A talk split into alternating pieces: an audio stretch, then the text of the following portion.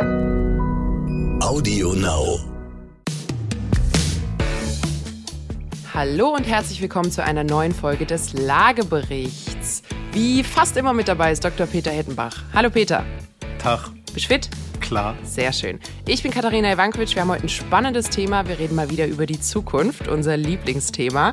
Also bleibt dran. Viel Spaß mit der heutigen Folge. So, Peter. Es ist ja Vortragssaison. Du hattest mich nicht so ganz vorbereitet, was es heißen würde, deinen Job zu übernehmen.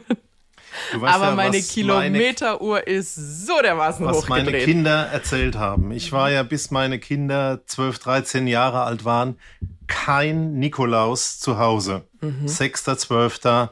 Weihnachtsfeiern bei den Unternehmen, immer als Redner unterwegs. Mhm. Und du weißt, was mein ältester Sohn, der jetzt Geschäftsführer ist, der Verwandtschaft erzählt hat, wenn man Ja. ihn gefragt hat, was arbeitet denn dein Papa? Ja, meinem Papa gibt man Geld und dann fängt er an zu reden. Genau.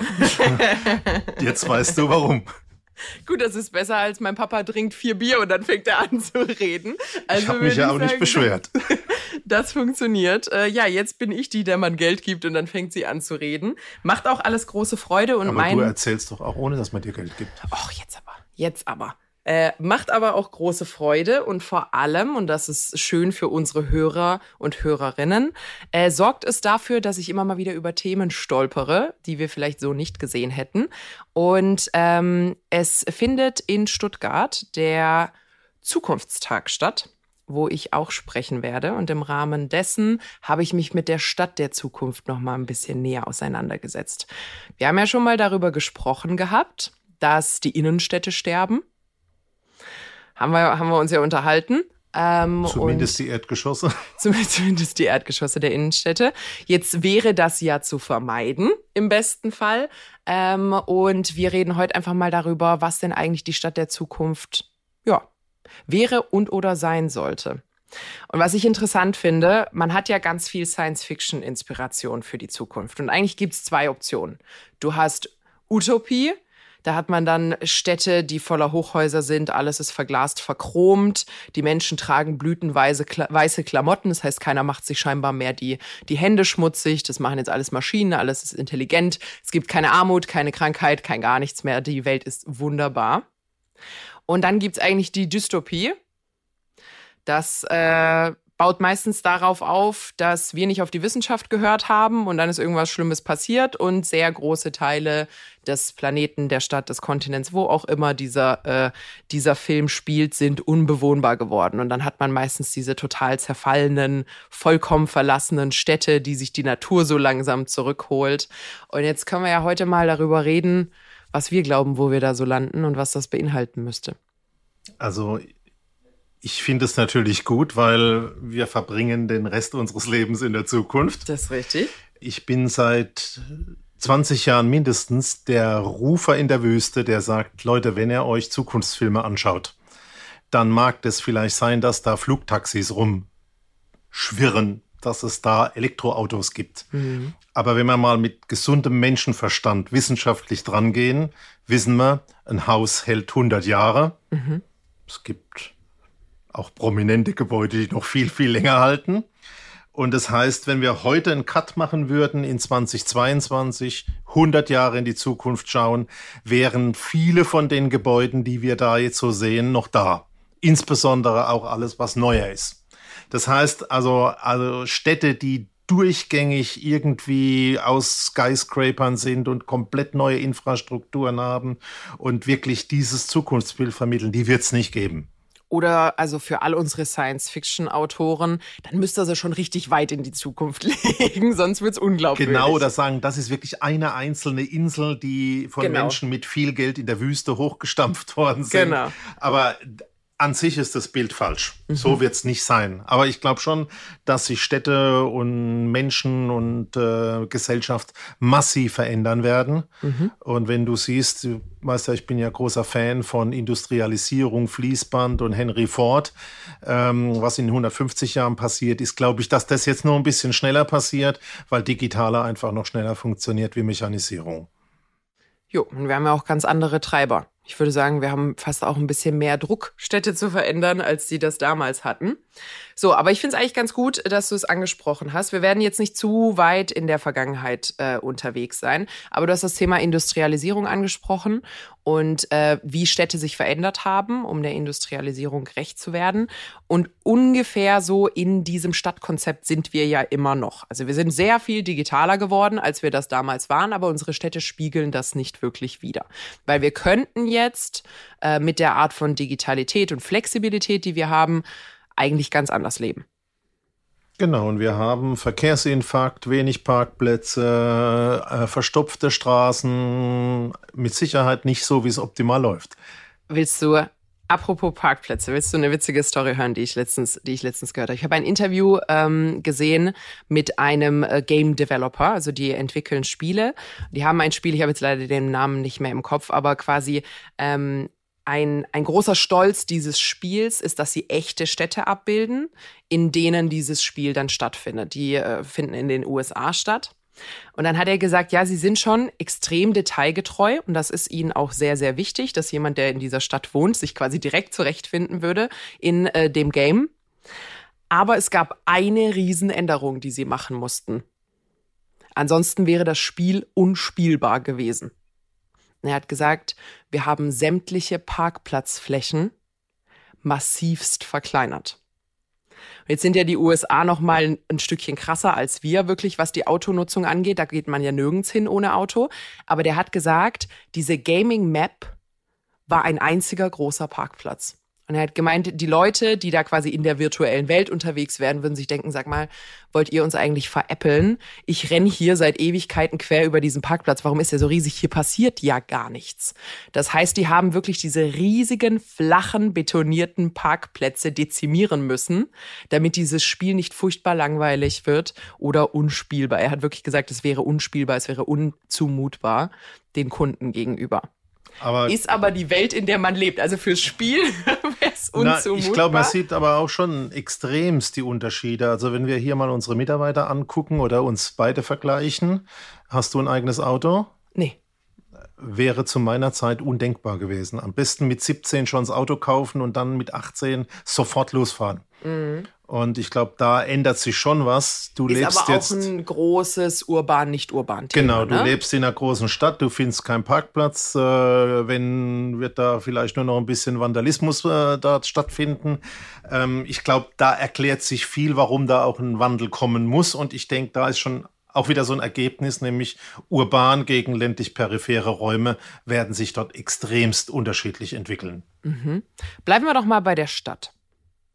So, ähm, vor einigen Jahren, als das Thema Auto ein bisschen größer wurde, als der Peter noch klein war und die Autos erfunden wurden, hat man ja die Städte umgeplant, um mehr und mehr und mehr Autoverkehr zu ermöglichen. Das heißt, es ist, wenn man sich so Stuttgart anguckt oder so, es ist nicht ungewöhnlich, dass man gern mal eine quasi sechsspurige Straße in der Innenstadt hat, die einfach zu jeder Tages- und Nachtzeit voll mit Autos ist.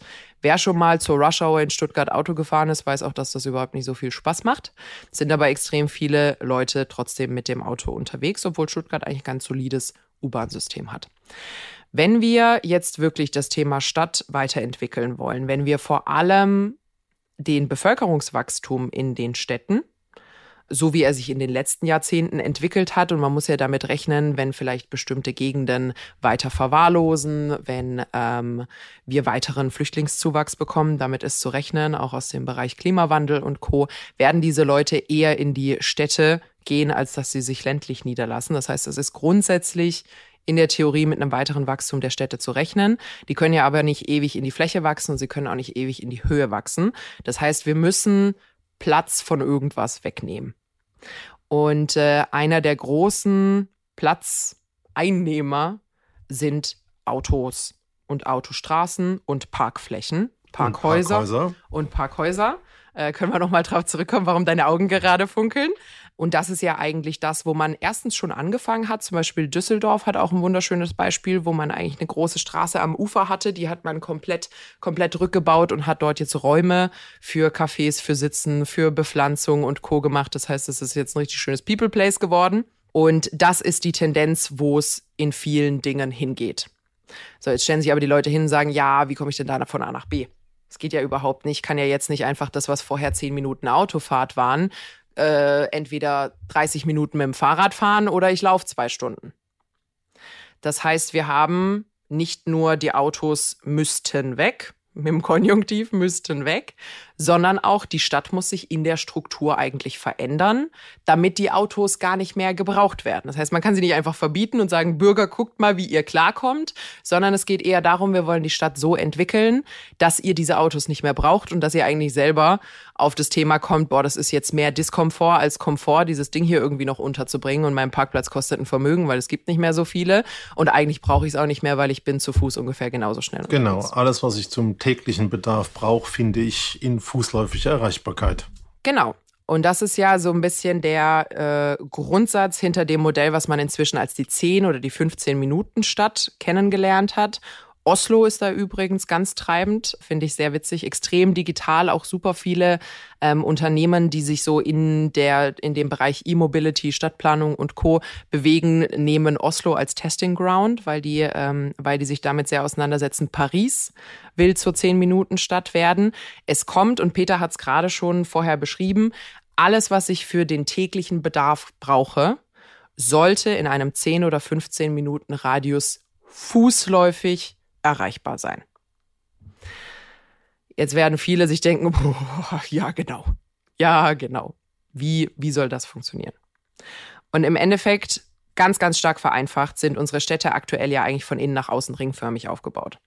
Das heißt, äh, häufig muss man, wenn man sich irgendwo in dem Bereich Wohnen befindet, gibt's da nicht unbedingt einen Lebensmittelladen, der das Sortiment hat, was man hat. Vielleicht einen kleinen Tante-Emma-Laden, aber nicht so wirklich. Das heißt, ich setze mich ins Auto, ich fahre zehn Minuten äh, zum nächsten Lidl, Aldi, Edeka, Rewe und gehe dort einkaufen.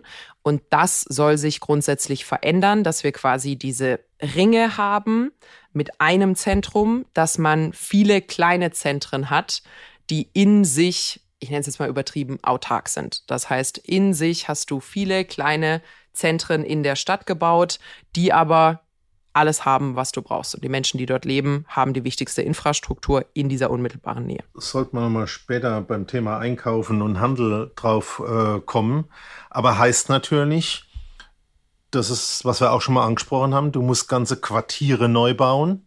Mhm. Du wirst wahnsinnig viel Geld in die Hand nehmen müssen. Du wirst die kompletten bestehenden Strukturen im Prinzip abbrechen und neu aufbauen äh, müssen. Dann mindestens mal umbauen. Dann sind da ja. punktuelle Veränderungen. Mhm. Ich glaube nicht, dass man das flächig tatsächlich leisten kann. Mhm. Und wir sind da, und das ist ja unser Problem, bauen ist schweineteuer.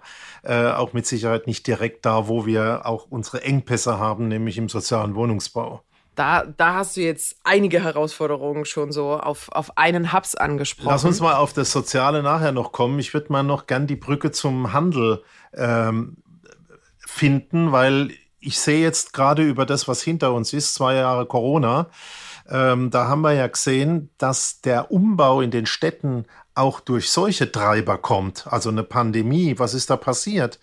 Du hast in den Innenstädten komplett alles, was du an Handel, an Geschäften hast, im Prinzip gar nicht mehr so gebraucht. Es ist ganz, ganz viel online bestellt worden. Es ist ganz, ganz viel mit Lieferdiensten gemacht worden. Mhm.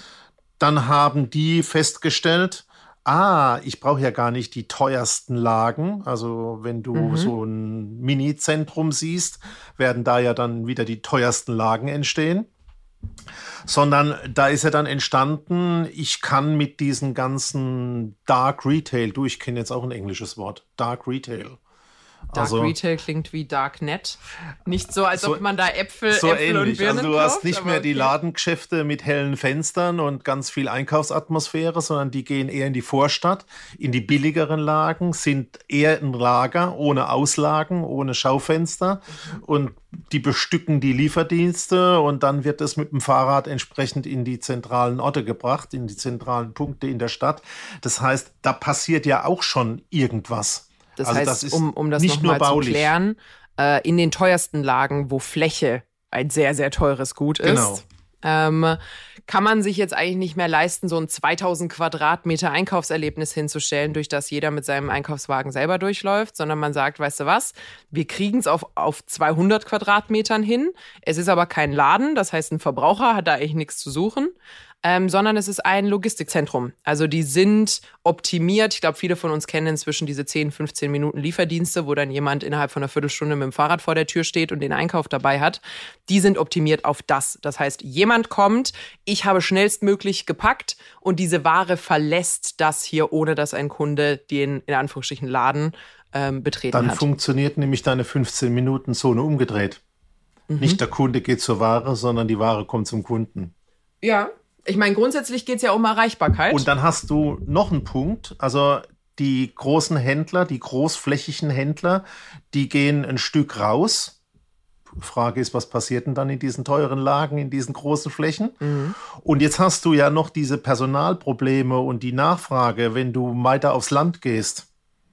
Und auf dem Land, äh, wir haben ja auch Zuhörer, die nicht nur jetzt in pulsierender Metropole leben, da hast du zunehmend das Thema, dass gar nichts mehr geht in der Versorgungsstruktur. 10, 15 Minuten schon gar nicht. Also erstens mal ist das Auto da noch ein großes Thema. Aber das wissen viele, da entsteht so eine richtige Automatenkultur. Da kriegst du die beim Pizza aus dem Automat, ja. beim Metzger steht die Büchsenwurst Ja. äh, im Automat vorne dran. Also wenn man diesen Raum als Ganzes betrachtet, von urban bis ganz peripher, glaube ich, sieht man jetzt schon, wie Entwicklungen stattfinden. Extrem. Ich war ja eine Woche in Berlin jetzt vor kurzem. Und ich, den Berlinern muss man wirklich sagen, und ich habe es auch äh, den Freunden gesagt, die dort leben, ihr lebt einfach nicht in der Realität. Also das, was man, das, was man in Berlin hat, dadurch, dass Berlin natürlich der Spielplatz von jedem Startup ist, das irgendwas in die Richtung Lieferung oder sonst irgendwas hat. Also ich weiß noch, mein Bruder, wir sitzen abends auf dem Sofa, es ist 21 Uhr, er sagt, brauchst du was von der Apotheke? ich total verwirrt. Ich so, was, was, was möchtest du denn jetzt von mir? Ich meine, was, was für Apotheke? Sagt er, ja, brauchst du was? Ich, ähm, ich besorg grad was. Ich so, nee, nee, brauche ich nicht. Und dann tippelt der auf seinem Handy rum und ungelogen eine Dreiviertelstunde später klingelt's und jemand hat seinen Apothekeneinkauf vorbeigebracht. Und, und ich, also ich komme ja aus Mannheim. Mannheim ist ja jetzt kein Dorf. Aber ich habe dann wirklich zu ihm gesagt, so, ihr lebt einfach nicht in der Realität. Also keiner außer euch Paar, die hier mitten in Berlin leben, lebt so.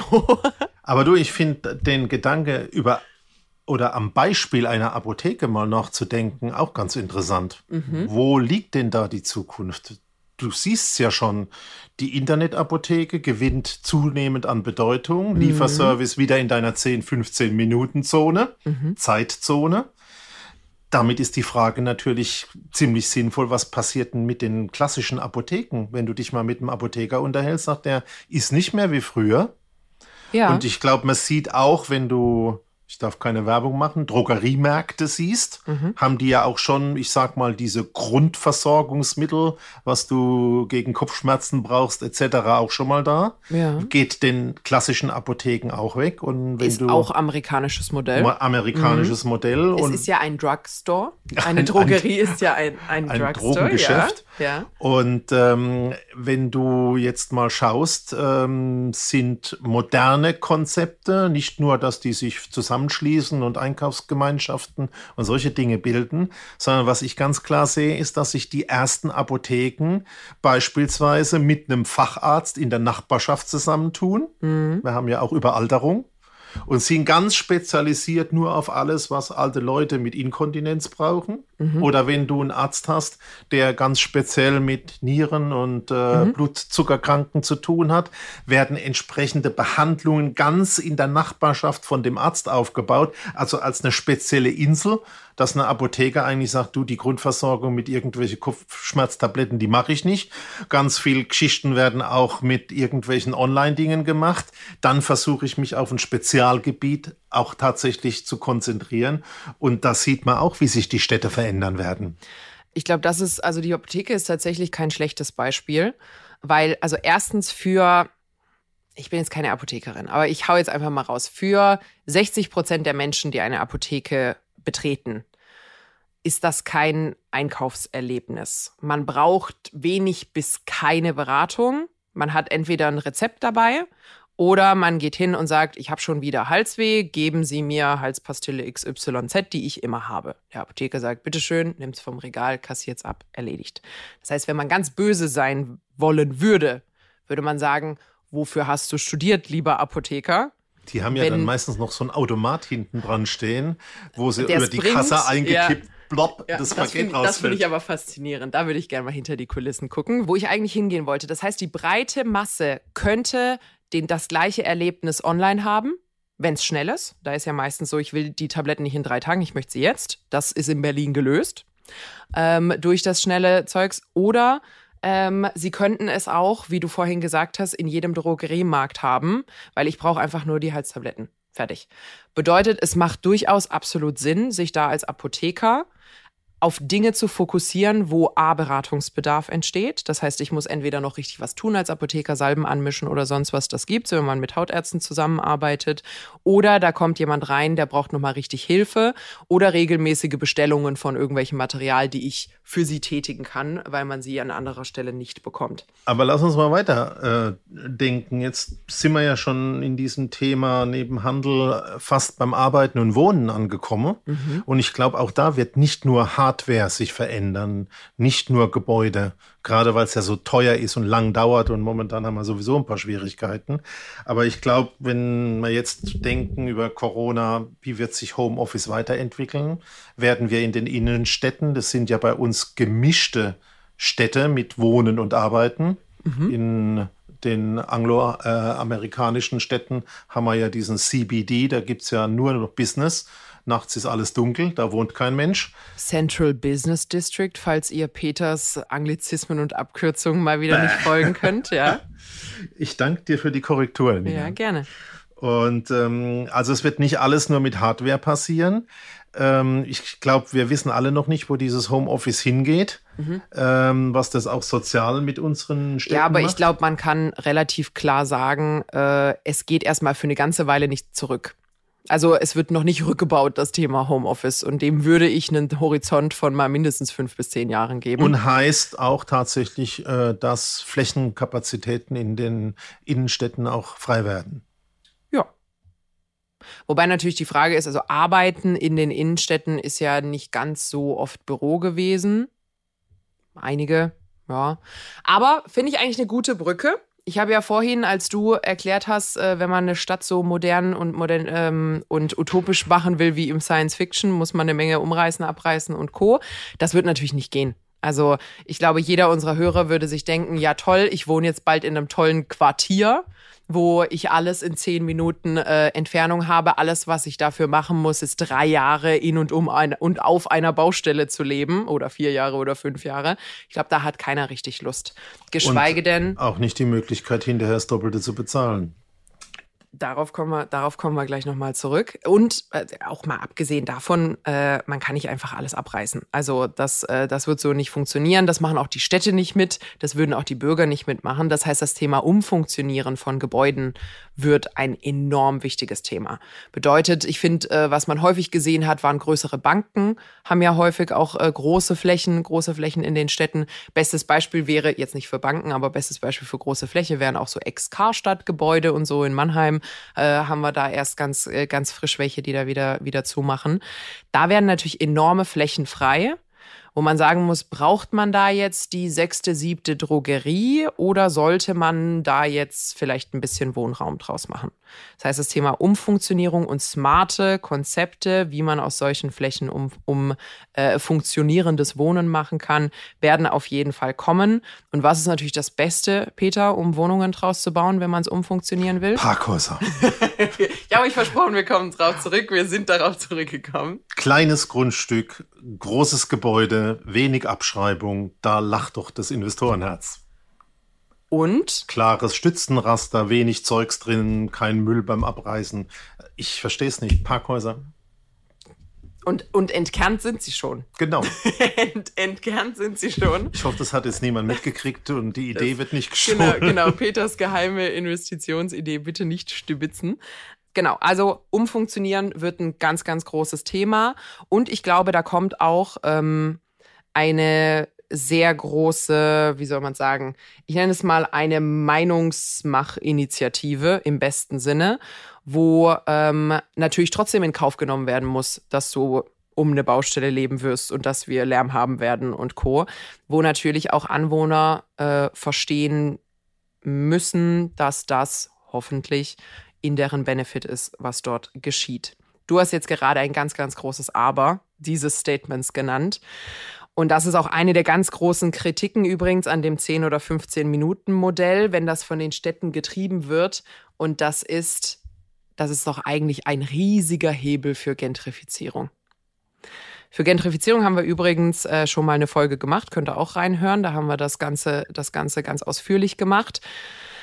Und ich meine, so richtig Nein sagen kann ich zu dem Statement nicht. Also ich glaube, wir haben sogar die Antwort schon gegeben. Ähm, wenn du Hardware, Gebäude, Immobilien veränderst, wird es ein ganz großer Eingriff sein, der wird teuer sein, der wird lang dauern, der wird laut sein und hinterher wird es viel Geld kosten und das wird im Prinzip nichts für die Leute äh, sein, die wenig Mittel haben. Mhm. Und ich glaube, dass es deswegen das zweite Modell gibt, was wir mit unserem Dark Retail gemeint haben, da wird Digitalisierung und Online eben genutzt, um diese 15 Minuten Struktur umgedreht zu den Leuten zu bringen, dass die mhm. Ware zu denen kommt. Mhm. Und ich denke, die beiden Dinge werden wir sehen. Und wenn ich jetzt mal äh, davon ausgehe, dass die Mehrheit der Menschen nicht zu den Top-Verdienern gehört, werden wir wohl ganz viel von dem Online-Zeug sehen. In vielleicht auch abstrusen Varianten. Also, dass man jetzt Unterhosen in fünf Minuten geliefert kriegen muss, äh, ist meiner Ansicht nach auch nicht notwendig. Ist in der Regel auch kein Notfall. Aber was wir, und jetzt möchte ich ein bisschen in die äh, sozialen Komponenten kommen. Aber ich will, ich will einmal, bevor wir den Haken schlagen, äh, wirklich nochmal äh, noch fest, festhalten, was du da gerade gesagt hast. Nämlich in vielen Verständnissen von diesen 10 bis 15 Minuten Modellen ist es, ich, Katharina, bin in meiner Wohnung und ich laufe irgendwo hin und muss in 10 Minuten überall dort sein, äh, wo ich denke, dass ich sein muss, alltäglich.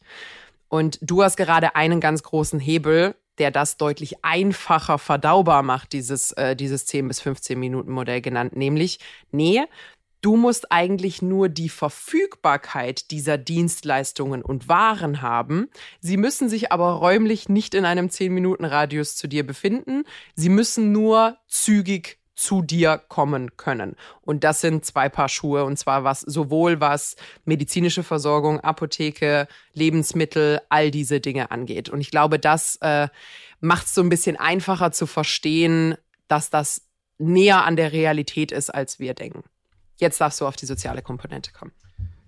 Ich sehe halt bei diesen Dingen ähm, aus Wirtschaftlichkeit werden wir viel online und viel digital sehen. Mhm. Und wir haben aber auch in Corona-Zeiten ganz klar mitbekommen, dass die systemrelevanten Berufe, äh, der Müllwerker, äh, der Mensch, der die Wasserversorgung aufrechterhält, äh, nicht digitalisierbar ist. Ähm, ich sehe ganz massiv, dass zum Schluss übrig bleibt nur noch, was machen Menschen mit Menschen? Mhm. Da sind wir bei allen Krankenschwestern, Ärzten, Pflegestationen, alles, was wir miterleben, wenn wir Oma daheim Lehrer, haben. Lehrer, ErzieherInnen ähm, und, und Co. Da ja.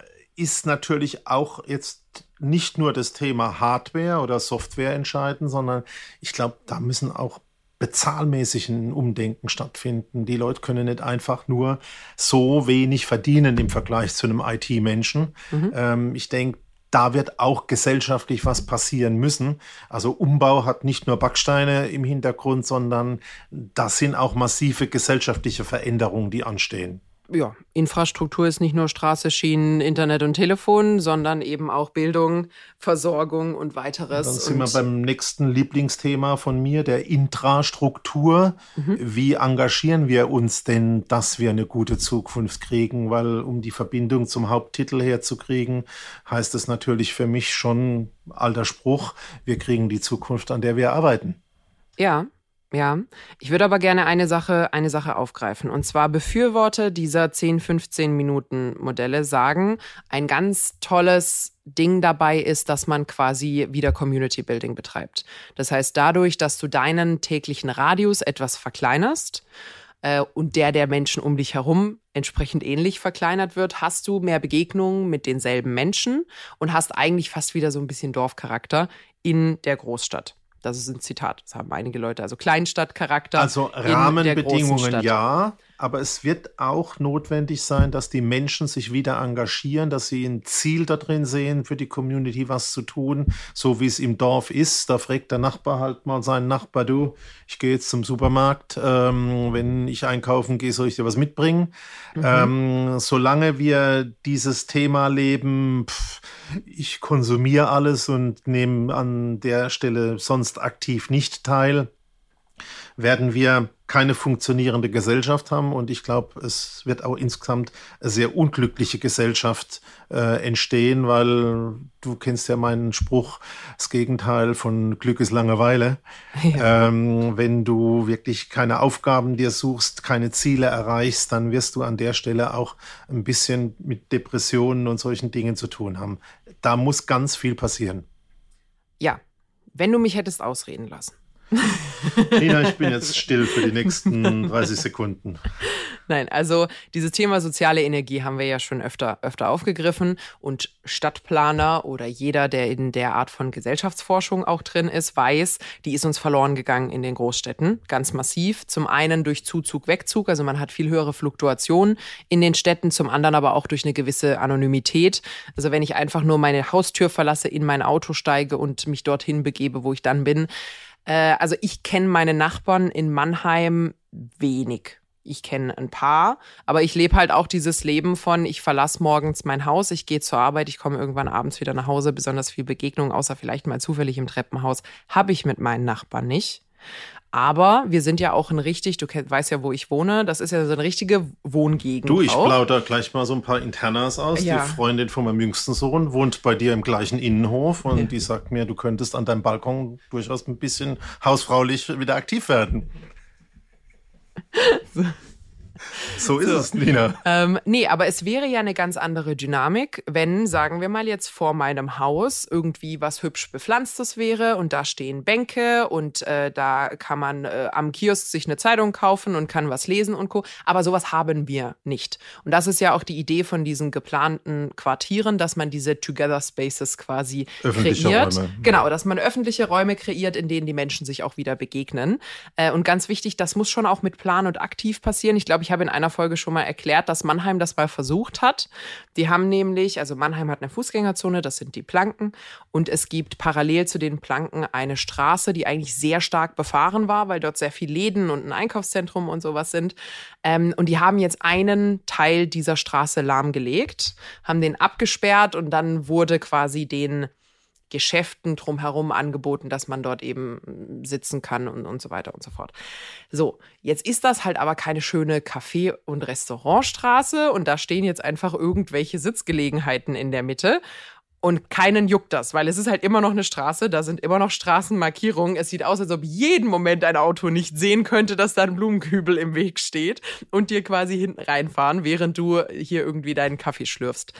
Und ähm, das ist so ein sehr, sehr schönes Beispiel. Also im Endeffekt hat das dann dazu geführt, dass diese Fläche nicht genutzt wird. Und das Einzige, was man davon hat, ist jetzt ein erhöhtes Verkehrschaos in Mannheim, weil die Straße schon ziemlich wichtig war, um so ein bisschen den Verkehr aus der Innenstadt wieder rauszuholen.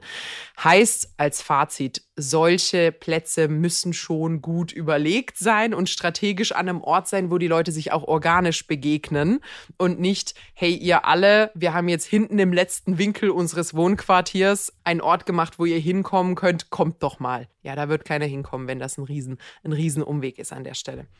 Wo ich ursprünglich Wenn du kein schönes Wohnzimmer hast, sitzt du halt auch nicht gern drin. Richtig. Absolut richtig. Ähm, wo ich ursprünglich hingehen wollte, dieses ganze Thema soziale Energie, sich begegnen und Co. Äh, basiert ja ein Stück weit bei diesem 10, 15 Minuten Modell daraus, dass man eben A zu Fuß unterwegs ist und halt auch draußen ist. Wenn wir jetzt aber sagen, dieses 10, 15 Minuten Modell wird sehr realistisch vermutlich überbrückt werden oder umgesetzt werden durch sehr viele Online-Services, dann kennen sich zwar die Lieferfahrer alle untereinander. Aber ich kenne meine Nachbarn trotzdem nicht, wenn ich anstatt in mein Auto zu steigen und zur Apotheke zu fahren, jetzt zu Hause sitzen geblieben bin und die Apotheke kam zu mir. Das heißt, da muss man schon extrem aufpassen, dass, äh, oder was heißt extrem aufpassen, aber es ist definitiv ein großes Risiko, dass du natürlich Homeoffice, dann verlasse ich mein Haus nicht mehr für die Dinge, die ich tun muss, weil die Dinge kommen zu mir, du statt mehr sozialer Energie eigentlich noch mehr Isolation hast, weil du dein Haus nicht mehr verlässt. Aber du weißt ja, ich bin an der Stelle Unternehmer mit Herz. Mhm. Und ich glaube, genauso wird's werden, wenn mhm. die ganzen Radler mit ihren Lieferrucksäcken unterwegs sind. Äh, passiert nichts. Du wirst genau das haben, was du beschrieben hast, wenn die Straße einfach keinen Verkehr mehr hat, aber noch genauso aussieht wie die letzten 50 Jahre. Ja. Ähm, dann wird sich da nichts tun. Und ich glaube, wir müssen aufhören, äh, auch zu sehen, dass das dann alles der Staat und die Stadt und die öffentliche Verwaltung zu organisieren hat. Da glaube ich, ist wirklich soziale Energie gefragt, das mal selber zu machen, ähm, wirklich mal den Straßenraum ein bisschen mitzugestalten, auch da an der Stelle nicht so viel mit Behörden und Vorschriften zu arbeiten. Und das ist genau das, was ich dann einfach, einfach sage, dann kommen auch Glücksgefühle, wenn ich da Ziele erreiche, wenn ich sage, Mensch, habe ich mitgestaltet, auch da hat ja äh, Beziehung stattgefunden zu meinem Nachbar oder zu meiner Nachbarin oder zum Opa von nebenan. Da, glaube ich, muss das Denken auch anders werden. Das hat hat nicht nur der Staat und die Stadt zu organisieren. Also sehen wir dann demnächst den Peter, wie er in Mannheim ein paar eigene Tische aufstellt auf dem Gehweg und ein paar Blumenkübel und dann kann ich im äh, Improv-Café Peter, in, weiß nicht, was gibt's hier, einen schwarzen Kaffee ohne alles am ehesten äh, bei dir. Weil also was mein überzogenes Beispiel ist natürlich, in Deutschland ist alles sehr streng reguliert. Das heißt, wenn du irgendwelche Zusammenorte machen willst, die aber nicht auf deinem privaten Grundstück stattfinden, ähm, wirst du da in der Regel schnell auf Widerstand stoßen von meinen Kollegen, die mir immer nette Post dalassen vom Ordnungsamt. Ähm, Spendenaufruf. Spendenaufrufe. Nee, aber ich finde, ich finde eigentlich ein ganz, ganz wichtiger Punkt ist erstens, ja, die Leute sollten sich engagieren. B, die öffentliche Verwaltung darf aber nicht im Weg stehen. Ähm, und auch wenn, wenn äh, du da jetzt grundsätzlich sagst, ja, die Bürger müssen auch aktiv werden, weil man gestaltet sein, äh, sein Umfeld immer noch ein Stück weit selbst.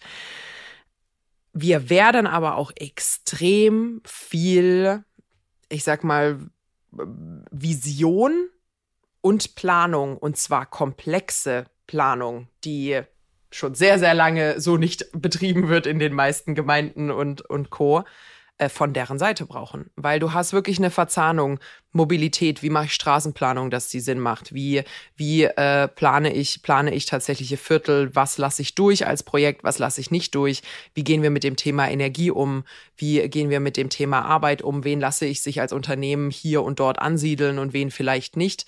Da ist jetzt schon ein bisschen mehr als ähm, ich sag mal, böse Meldebescheinigungen ausstellen und gelbe Säcke austeilen am, äh, im Bürgerbüro ge ja, Also ich glaube, deutlich wird, es gibt Stadtentwicklung Hardware, Stadtentwicklung Software. Es wird auch ein Stück gesellschaftlicher Entwicklung notwendig sein. Ich will aber noch einen Punkt ansprechen, da würde mich mal deine Meinung interessieren. Wir haben jetzt mal so über Mobilität und Handel und Arbeiten und Wohnen und äh, soziale Energie gesprochen. Was glaubst du, du bist ja jetzt ein Experte, du redest ja auch im Zukunftstag, ähm, was passiert denn so mit diesen ganzen Umweltaspekten und diesen Ängsten? Was passiert mit den Unwetterkatastrophen, wo wir hören, Städte müssen irgendwie wieder auch versuchen, ein bisschen Rückhaltekraft zu entwickeln? Was passiert mit solchen Dingen wie Corona, Pandemien? Werden die die Stadt verändern? Ähm, Terrorgeschichten. Wir haben jetzt gerade gehört, dass äh, 50. Jahrestag Israel ähm, in München bei der Olympiade war.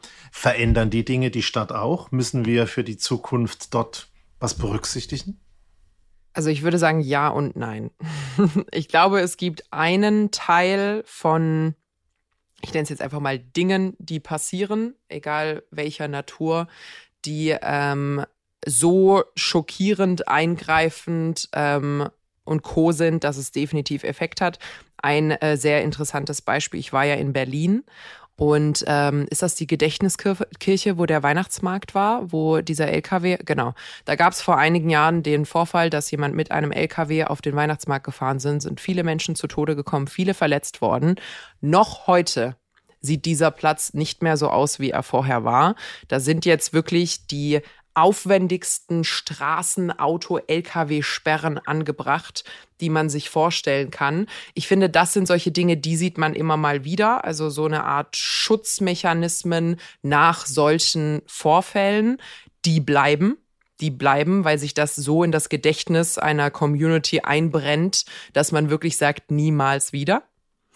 Das ist aber auch, also das ist jetzt einfach meine persönliche Meinung, das ist aber auch etwas, was A, so schrecklich und schockierend, aber gleichzeitig anfassbar ist, ähm, dass eine Community darauf antworten kann. Meine Meinung, und ich finde, das sieht man in der Diskussion zum Thema Klimawandel. Ich finde, das sieht man äh, jetzt auch so nach. Äh, wir hatten ja jetzt einen Sommer, der war ja pandemiefrei quasi. und ich finde, man hat gesehen, die Leute sind wie ein Gummiball teilweise zurückgeschnalzt. Also in der breiten Masse, ich habe auch mit vielen Leuten gesprochen, die sagen, ich fühle mich gar nicht mehr wohl in Menschenmengen, das, das mache ich nicht oder es gibt persönliche oder gesundheitliche Gründe, warum man das nicht macht.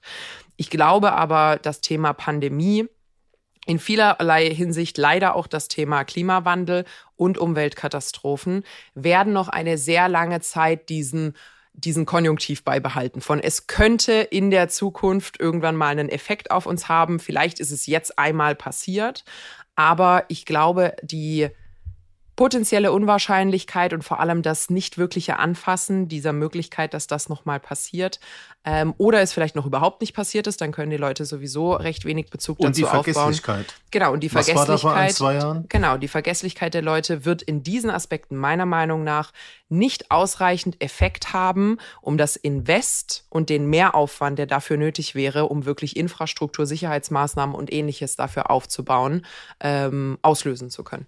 Das ist meine persönliche Meinung. Glaube ich, realistisch ist das auch so.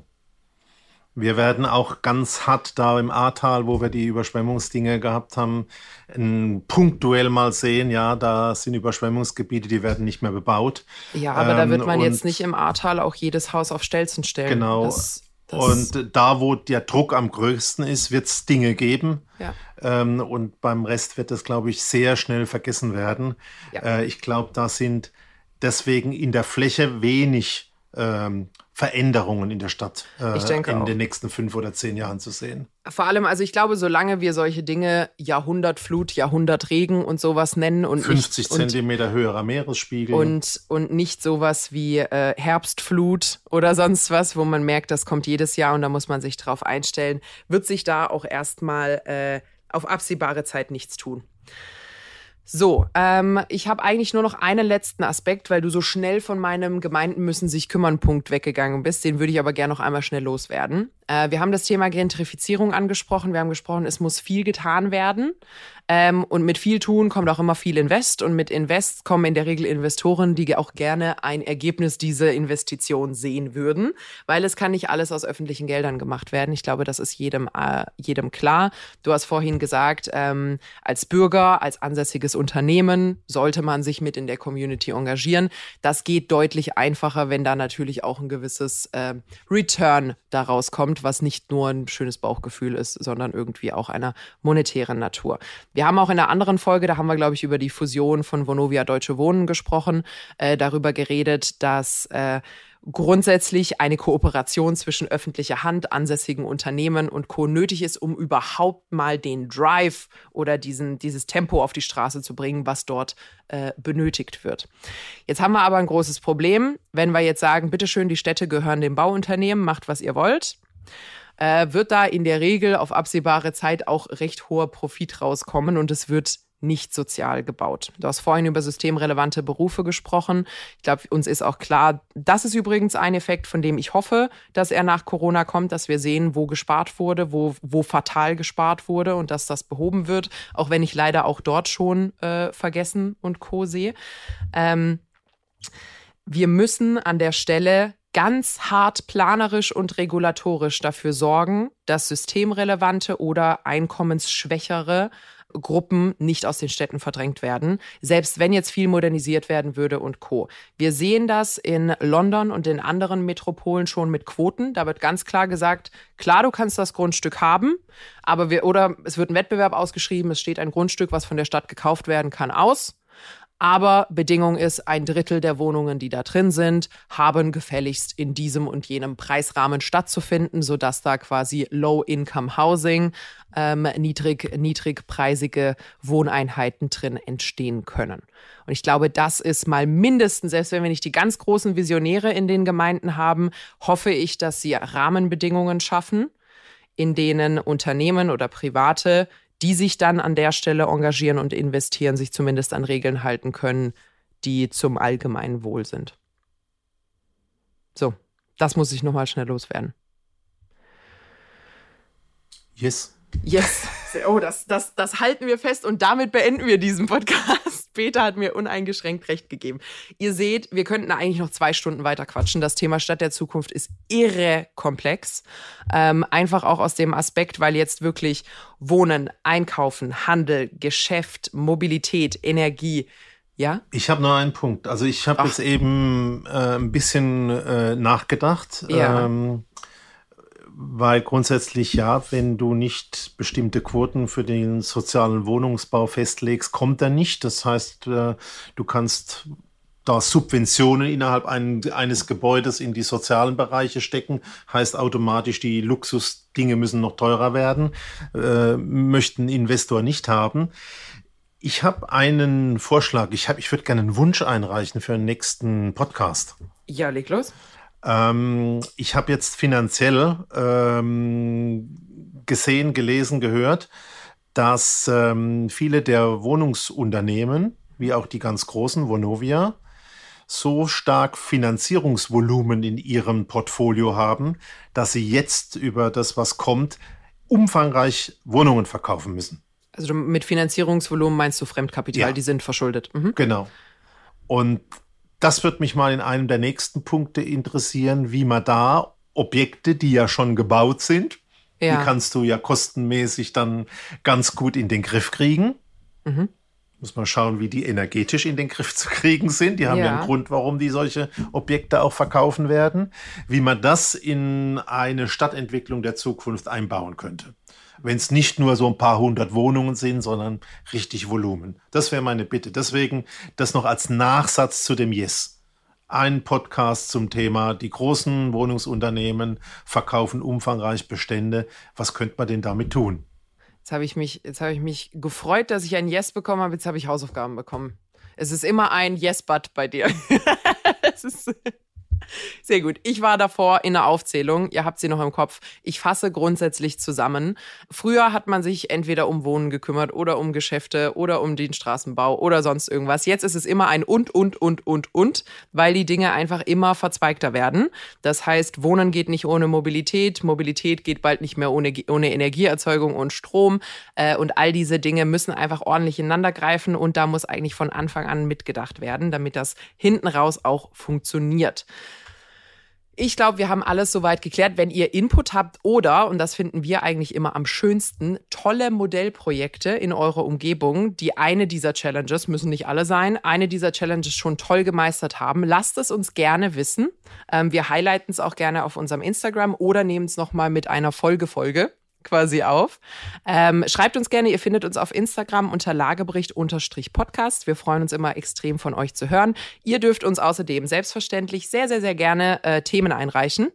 Wir sind natürlich für euch da. Das heißt, wenn es gerade was gibt, was euch beschäftigt äh, und wir merken, das beschäftigt nicht nur euch, sondern auch andere, bereiten wir das sehr gerne auf. Ansonsten die Formalitäten. Lasst uns gerne eine Bewertung da bei Spotify, bei Apple Podcasts. Ihr könnt einfach nur fünf Sterne geben oder was Nettes dazu schreiben. Dauert ein paar Sekunden, hilft uns aber extrem gefunden zu werden ähm, und dafür zu sorgen, dass noch mehr Leute unseren Podcast hören. Ansonsten empfehlt den Lagebericht natürlich sehr gern weiter. Äh, weil wir freuen uns immer über neue Hörer. So, Peter, wir haben fertig. Ich habe auch fertig. Sehr schön. Dann findet ihr uns immer mittwochs bei Audio Now und überall, wo es Podcasts gibt. Bis dann. Auf eine gute Zukunft mit Immobilien.